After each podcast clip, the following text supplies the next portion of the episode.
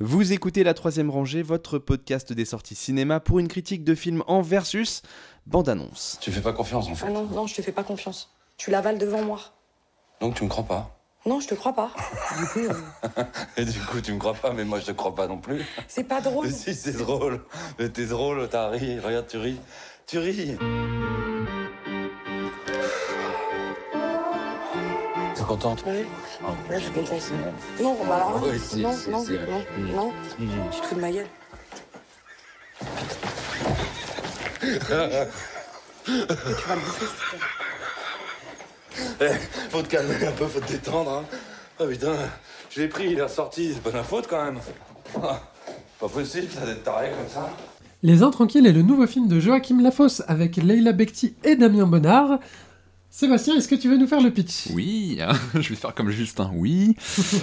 alors, euh, c'est l'histoire bon, d'un couple. Alors, c'est Damien et Leïla, ils s'appellent comme les, les- les noms des, des acteurs, qui tentent de vivre tant bien que mal euh, leur amour, alors que euh, qu'ils doivent affronter dans un même temps le- la maladie de, du, de, de Damien, donc qui, qui est atteint de bipolarité. Donc, euh, et, un amour vraiment euh, très euh, enfin c'est très fusionnel quoi. Ils ont un enfant euh, on sent vraiment que très rapidement dans le film que sont unis quoi qu'ils s'aiment vraiment Mhm. mais euh, la maladie bah, est, est imprévisible et euh, entraîne des situations de crise qui sont de plus en plus difficiles à gérer particulièrement pour euh, pour euh, Leïla qui, qui tente de, de concilier l'éducation de, de- de- de son jeune fils, d'être présente malgré tout pour, pour, euh, pour euh, Damien, pour euh, voilà le- l'encadrer. Et puis, euh, enfin, il y, a il y a un vrai amour entre les deux, mais la- les, les crises sont de plus en plus imprévisibles et, euh, et entraînent des situations même parfois de danger pour euh, autant pour l'enfant que pour lui, quoi. Et donc, euh, bah, en fait, c'est compliqué de pitcher au-delà de ce point de Ouais, départ ouais. parce que c'est comme toujours avec Joachim Lafosse pour les gens qui connaissent, c'est un style très très réaliste, très Assez clinique, ouais. très documentaire, Mhm. mais en même temps dans ce film-là quand même, j'ai senti une envie de s'éloigner un peu du naturalisme, euh, je dirais à la Dardenne. Euh, donc euh, ce côté, on suit des, des personnages. de, de manière à te faire croire vraiment à un pur documentaire, comme si les acteurs ne jouaient même plus Mhm. dans, dans un, un univers vraiment très réaliste, plombant. Quoi. Là, il y a quand même une lumière très travaillée, il y a quand même un, dispositif de mise en scène qu'on voit, qui, est, qui, qui permet de, de circuler dans le film de, de manière à ce que ce soit pas finalement trop plombant. Il y a quand même euh, des moments assez lumineux, je trouve, dans le film, même s'il ne cache pas euh, le, caractère euh, difficile de la, maladie. Alors après, moi, la bipolarité, ça peut revêtir plein de- d'aspects différents. C'est pas euh, per- personne ne vit la maladie de la même manière en fait. Donc là, c'est plutôt euh, le personnage masculin est plutôt montré comme euh, l'artiste. art- donc c'est un artiste peintre. Donc un peu l'artiste qui, qui- qui est toujours dans son dans, dans- dans ses peintures, qui n'arrive pas à dormir. Donc on comprend que c'est les, médicaments. aussi, ouais, voilà, les phases de, de, le- de, de suractivité. En fait, il arrive jamais à se poser vraiment. Il y, a, il y a quasiment aucun moment dans le film où il se pose plus de, quelques secondes. Quoi. Dès qu'il se Mhm. pose ou qu'on pense qu'il va commencer à se reposer, hop, il- d'un coup il se relève et puis il recommence à peindre ses, puis- en et pleine puis nuit. et puis paradoxalement, le fait de, de prendre ces médicaments, enfin c'est pas le sujet du film, mais on comprend que le fait de prendre ces médicaments, ça, ça l'empêche ça endort aussi sa créativité. C'est pour ça qu'il essaie d'esquiver euh, le moment d'avoir à prendre ces médicaments parce que ça étouffe aussi. Ça, ça- Oui, puis que je. Enfin, ça, a tendance en fait à la fois à le zombifier, Ouais. mais euh, on- enfin, ça l'empêche aussi un peu de dormir en fait. Quoi. En fait, ça, ça le. Ça le. Enfin, ouais, voilà, ça, ça a des effets Enfin, je indésirables. pense que c'est plutôt quand il a ces montées de, de bipolarité qu'il qu'il ne dort pas. En fait. C'est Oui, oui, oui, c'est oui. plutôt là. Oui, oui, c'est ça, ouais. Et un, un point que, que j'ai apprécié dans le film, c'est euh, la manière de poser les, euh, les situations et puis de les faire vriller. C'est-à-dire, on a toujours un, un- un postulat plutôt euh, de famille ou un De vie contexte quotidienne, euh, de vie quotidienne. Hmm. Et tout d'un coup, voilà, il y a, on sent qu'il y a un grain de sable, il y a quelque chose qui dérape et on comprend qu'il est en train de faire une crise. Ou en tout cas qu'il a une montée, qu'on voit qu'il y a un dérèglement. Et il le fait euh, dès le début du film. On a une séquence où euh, c'est, une, scène de vacances euh, vraiment très douce. Il, fait du bateau avec son fils. Ils sont en train de rentrer. Il y a la mère qui est sur la plage qui les attend. Puis tout d'un coup, le père, ça, ça- ça- ça le saoule, il, il fait non, non, mais je vais rentrer à la nage, et puis il laisse son fils qui doit avoir euh, franchement 8-9 ans, Ah oui. il lui laisse rentrer, Tout piloter le hors-bord. euh, il Ah fait oui, tu, tu sais faire, je vais rentrer à la nage, puis le fils euh, conduit le hors-bord, euh, il rentre tout seul. Quoi. Et la mère, euh, qui n'a pas de réaction quand elle voit ça, fait Ah, il est parti nager, d'accord, comme si tout est normal. Ouais. Donc on comprend qu'il y a une espèce d'habitude euh, qui s'est insérée de cette euh, excentricité, entre guillemets, Hmm. De- du, père. Et euh, chaque situation avance comme ça en étant de plus en plus dramatique. quoi. Donc il y a- y, y une situation comme ça où euh, ils sont tous chez eux et puis euh, il y a le père qui décide d'aller nager dans l'étang voisin. Même chose, euh, même pas. En plus, on sent que cette angoisse imprègne tous les membres de la famille, même le fils qui est très jeune et les gens conscients de ça. euh, dès que Hmm. le, père part en vrille, il pense tout de suite à aller voir sa mère. Donc euh, il y a une séquence comme ça où le père décide d'emmener ses, ses copains dans un étang et le fils se met de côté, il laisse ses amis aller, il va voir la mère pour lui dire Papa, il, il va, il va à l'étang faire avec les plongeon, copains, là. il va faire un plomb.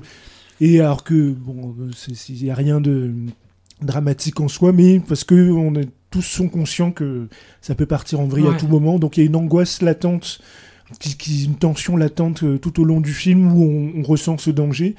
Alors ça peut être dans des moments très calmes, et puis ça finit même sous forme de comédie, on s'en amuse.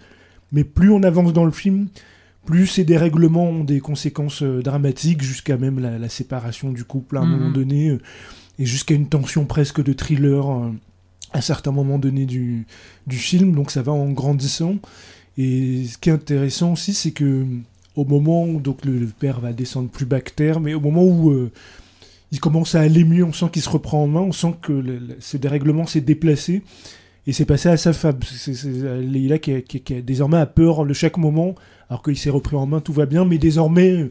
Bah, il y elle a- a plus a- confiance. voilà, il y a une confiance qui a disparu, il y a une terreur euh, que ça, ça, ça parte euh, en vrille à chaque moment, une tension dans cette famille qui, qui ne vit que sur ça à, à- à un moment donné. Il réussit vraiment à, à poser, euh, à poser ces- ces- ces- ces- cet, cet élément-là, et il faut dire que c'est euh, en fait euh, en grande partie autobiographique. C'est. Joachim ouais, Lafaux je s'est inspiré, apparemment Mm. son père. euh, son père, c'était son père qui était bipolaire quand il était enfant et où il a, il a, il a vécu ça.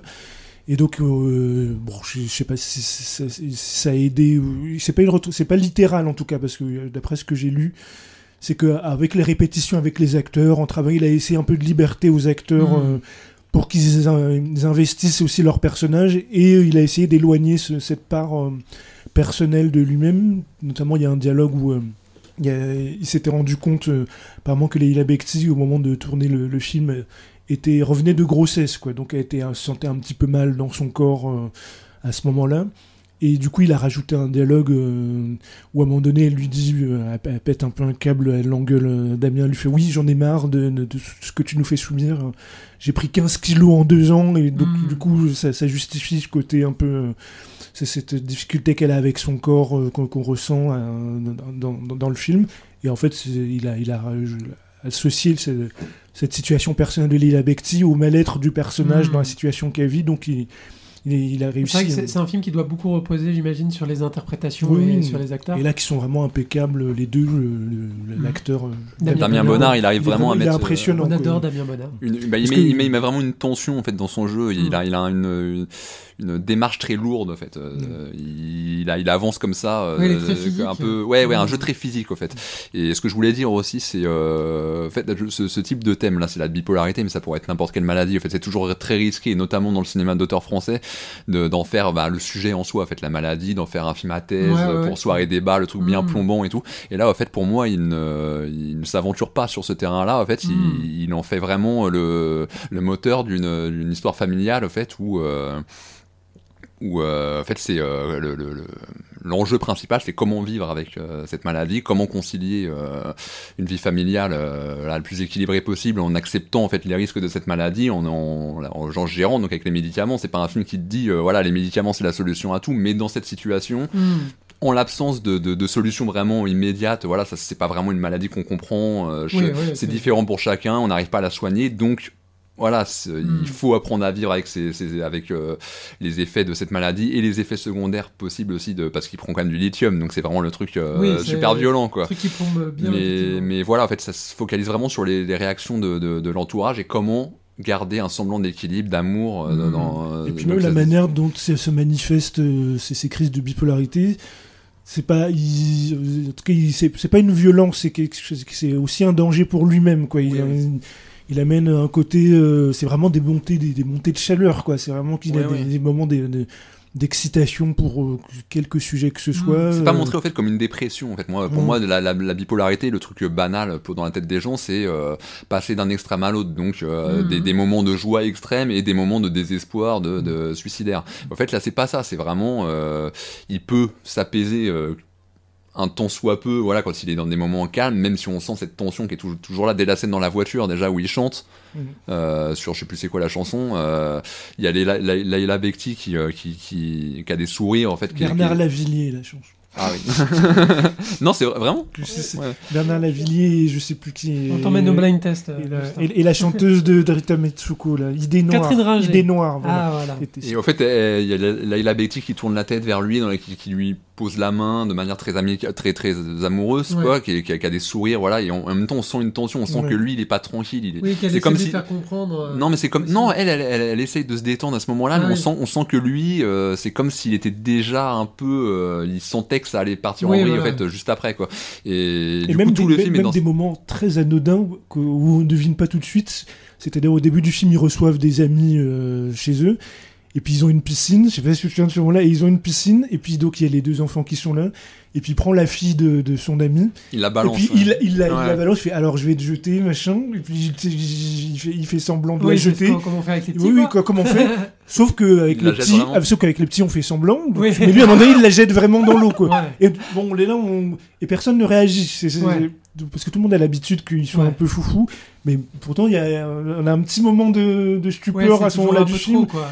C'est-à-dire, il y a, il y a Mm. des jouets, mais il y a toujours un moment où, où ça vrille un On petit dit, peu. ouais, que et là, il la jette, trop il la jette dans ouais, l'eau. ouais. Alors que non, c'est peut-être elle que- doit avoir 5 ans, quoi. Ce qui est intéressant, c'est que du coup, les, les gens sont habitués. C'est ça Oui, c'est qu'en fait, ça, euh, ouais. tu vois aussi que comment les gens ont pris un peu. Ouais. Ce qui change un peu du, du sujet débat, comme tu Voilà, dis. voilà. Et il y a aussi une dernière chose, le, cette façon un peu troublante d'inclure le, le- l'épidémie de Covid en fait, dans l'histoire. Donc en fait, le, film commence. Mais j'ai l'impression euh, que c'est le premier film français d'ailleurs où euh, le, fait qu'il le Bah, Covid euh, ouais, est inclus dans le, la diégèse du film. ça a été tourné que c'est- post-premier confinement et c'est dit dans, dans l'histoire. Le film commence, en fait, ils, Ah, ils sortent eux-mêmes du, du confinement et t'as toutes des scènes dans la rue où tu les vois avec le masque. euh, Euh, J'allais dire, bah, en fait, ça dépend de la semaine parce qu'il y a Tralala qui est sorti, où il y a aussi aussi, le. Covid qui, est, D'accord. qui est inclus dans, Bah, le, on dans, va- dans c'est- la on fiction. rentre dans la ça période commence à arriver. plein pied. Ouais. Donc c'est un peu ça, ça rajoute euh, quelque part du Non, côté euh, il y oppressif. a, il y a aussi hein. connecté avec Michael Youn qu'on a critiqué dans, dans cette émission. C'est On vrai. vous renvoie vers le segment. De sinistre mémoire. voilà.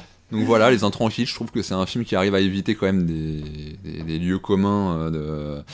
Je vais pas, je vais pas euh, faire croire que c'est un film joyeux, hein, évidemment. Ah, hein, non, ça- ça ne l'est on pas. ne ment pas sur la marchandise. mais, voilà, si, si on est prêt, si on sait ce qu'on va voir, euh, euh, Bah, J'ai l'impression que c'est une bonne pioche, en tout cas, Oui, en vous oui, en écoutant. euh, C'est un bon film. C'est un film qu'on avait vu à Cannes, il me semble, et qu'on retrouvera donc probablement au César. Il y a des chances. Ah bah, en tout Euh, cas, les, Enfin, en les tout cas, deux, les pour deux Damien- acteurs. au moins pour Damien euh, Bonnard, ouais, ouais. euh, je pense au moins nomination. Surtout que Damien Bonnard, ça fait des années qu'on dit que c'est the next big thing. je pense qu'au euh, moins, au moins nomination. Après, bien. euh, on verra si. Eh ben écoutez, euh, messieurs, euh, merci de vous être frottés à ce film pas facile, mais qui a l'air très très bien. Et euh, on vous remercie. La troisième rangée, c'est votre podcast bi-hebdomadaire sur les sorties cinéma du moment. Critique, analyse, débat, quiz, coup de cœur, films méconnus et invités de marque. Vous pouvez nous écouter sur iTunes, Castbox, Podcast Addict, SoundCloud, Deezer, Spotify et n'importe quelle application de podcast.